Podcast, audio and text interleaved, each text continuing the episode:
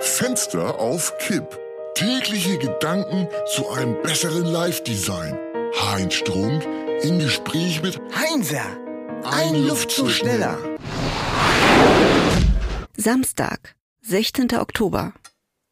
Ist eigentlich was über den Rückzug unseres Werbepartners Dose bekannt? Nicht, dass ich wüsste. Geld haben abgedreht und die sind auch nicht mehr erreichbar. Den letzten Werbeblock haben sie dann noch bezahlt, aber das war's wohl. Wie Nomaden. Ziehen weiter zum nächsten Opfer, blasen es erst auf, saugen es dann leer und stoßen es ab wie eine vertrocknete Chitinhülle. Dankbarkeit kann man in der Szene nicht erwarten. Sag mal, was ist eigentlich denn mit äh, deinen Beschwerden? Wieder was hinzugekommen? Das kann's wohl laut sagen. Letzte Nacht schwerer Gichtanfall im rechten Zeh. Heiße Füße ohne jede Aussicht auf Linderung. Und sonst so? Tropfglied, ausgeladetes Gaumensegel und Zehschnecken. Aha. Dr. Bauch meint, dass demnächst wohl das Tragen eines Urindämpfers erforderlich wird. An deinem Alter müsstest du mehr Sport machen, allein schon wegen der Prophylaxe.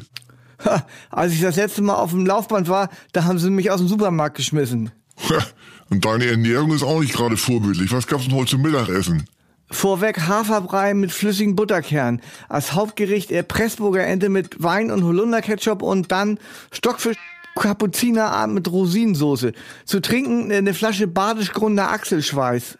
Das ist doch viel zu viel und tagsüber schon Alkohol. Ja, ja. Man sollte gichthalber sowieso Vegetarier werden. Oh, das stimmt. Ein fledermausartiger Schwarm existenzieller Sorgen schwebt über meinem Kopf. Tja, ist richtig. Vielerlei und nichts. Die Tage zerfließen. Ach, lass mal Schluss machen mit dem Gejammer. Die Leute wollen Witze hören.